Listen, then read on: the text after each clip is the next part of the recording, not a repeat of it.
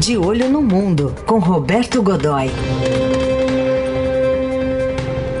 Oi, Godoy, bom dia. Bom dia, Heisen. Bom dia, Carol. Bom dia, amigos. Bom dia. Nós três juntos aqui, cada um no seu isolamento. Pois é, Vamos... esse eixo espetacular, Campinas, Mogi das Cruzes, Morumbi. Morumbi. o melhor impossível. Todos juntos aqui. Encurtando distâncias pelo rádio, né? Ô, é Godoy, vamos falar da Espanha, porque na Espanha chama atenção aí. É, o, o, último dado que eu vi, mais de 12% dos infectados são profissionais da saúde na Espanha. É verdade. É, é, isso é, esse é o dado espantoso. Primeiro, a gente tem que lembrar que a Espanha está na Espanha, no mundo inteiro, em certa forma, mas com variação de pressão, a gente está aí com, com a, o coronavírus. Essa é a semana em que ele está aí com o, o, pé no fundo do acelerador, né? E no, no caso específico da Espanha, o, o que surpreende é a fragilidade do sistema de saúde eh, que decididamente não estava preparado para, não para o coronavírus, ninguém estava preparado para o coronavírus, mas não estava preparado para nenhum tipo de emergência. Né? Fica evidente que eh, uma, uma situação, uma, uma, um surto de gripe comum já teria problemas ali. A Espanha é um país com, veja, um país rico, né? 46 milhões de habitantes, e tem um, um, uma, um um, uma renda per capita aí da ordem de 35 mil dólares. Então é um país que, embora tenha atravessado eh, recentemente uma crise econômica séria, foi mais uma. Eu, eu, eh, é, a gente pode considerar que é uma crise muito mais financeira. Eh, na Espanha, a crise eh, bateu muito mais nas finanças do que na própria economia, que está muito baseada em acordos internacionais, em empresas que funcionam com sede na Espanha, mas têm suas principais instalações de produção fora do país, enfim. É um país globalizado, por assim dizer, e o que surpreende é exatamente isso, quer dizer, a estrutura de saúde, a saúde pública particularmente, a saúde que atende as pessoas comuns, ou mais das pessoas, né, classe média, essa coisa toda, absolutamente despreparada. É, ontem, eu, eu, na verdade, ainda pouco antes de entrar aqui no, no entrar aqui no programa, estava conversando com um, um, um, amigo que trabalha no ramo calçadista. Ele importa, é, ele importa sapatos, calçados aqui do Brasil e vende ali é, basicamente na Espanha e em Portugal.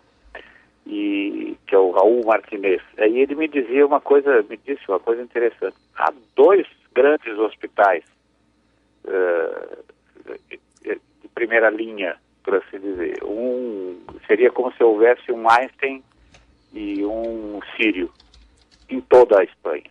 Né? Dizer, você não tem nada que se pareça, não tem nada que tenha que se referencie pelo mesmo padrão.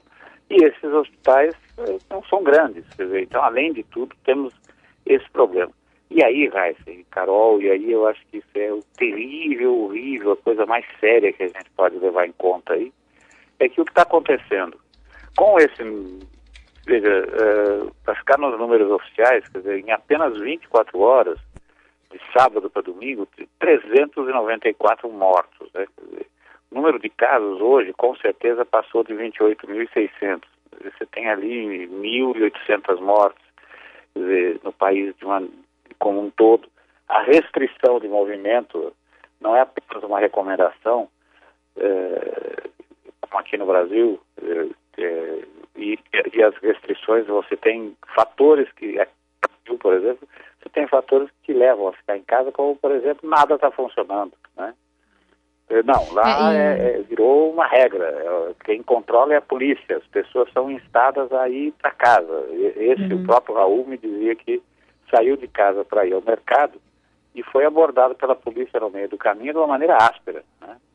E, e, aí foi, e a polícia tava, ficou com o carro, estava com o carro parado no meio do, do quarteirão ali onde ele, tá, onde, onde ele mora, acredito, e observou ele entrar e sair do mercado. Para entrar no mercado, fila, só entravam 15 pessoas de cada vez. Né? Não é exatamente um mercadinho, como ele me disse, é um mercado até de bom porte mas não mais do que 15, 20 pessoas de cada vez para não dar congestionamento e tal. Enfim, você vê que a situação é grave. E essa é. situação leva a uma, a uma consequência absolutamente dramática, que é a seguinte, a equipe de saúde não está conseguindo atender todo mundo, ou seja, está escolhendo quem vive e quem morre. Aliás, se a gente olhar os números em relação aos outros países da Europa, a gente vê eh, a diferença como cada governo tem tratado, mas claro que tem as peculiaridades em relação ao perfil da população. Por exemplo, a Alemanha ainda tem um número hum, razoável, vai, digamos, de, de mortes, não razoável, né, mas um número inferior em relação é, um é aos outros morto, né, países. Né, Hã? Um morto é muito morto, é né? É muito morto, exatamente. É um número inferior em relação, por exemplo, à Espanha. A gente tem é, total de mortes na Alemanha 106, na Alemanha 1813. Então, eh, de fato, é, é uma diferença bastante grande que tem a ver, por exemplo, quanto mais pessoas jovens vivem ou convivem com os idosos em casa, que é uma coisa mais comum, por exemplo, na Espanha e na Itália, em relação à, à Alemanha. Agora, é, não há um consenso da União Europeia como tratar isso? Ou cada país mesmo está tentando lidar da forma que consegue, Godoy? Pois é, é, é esse Carol, você tocou num ponto essencial.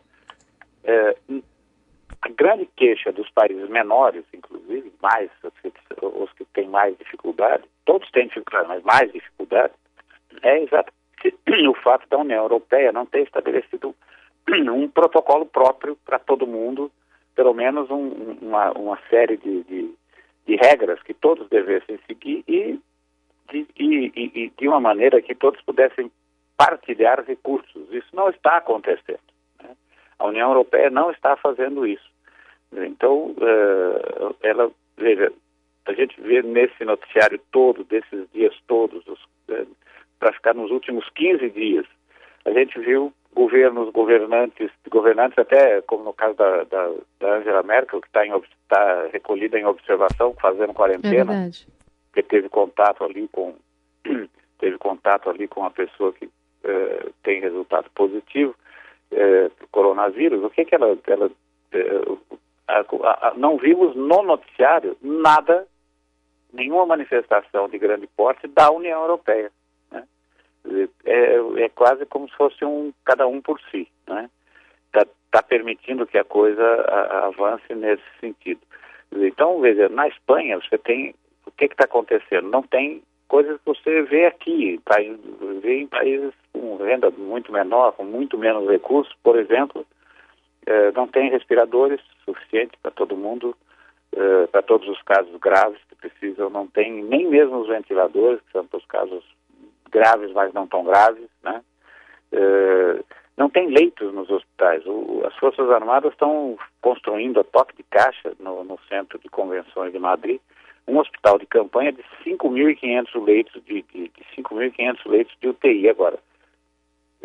A gente sabe que isso não vai funcionar direito, né? Sabe? Não, não tem, não podia ter chegado até esse ponto, né? Não, e, e as campanhas na TV, por exemplo, as campanhas é, sugerindo, é, orientando as pessoas a não sair de casa e sugerindo coisas assim muito básicas, como por exemplo as regras. Aqui a gente tem essa regra é, lave as mãos, use o álcool gel, como é que deve uhum. lavar as mãos, como é que... Sim. Bem, lá começa com coisas assim, como uh, higiene pessoal completa, quer dizer, você tome banho.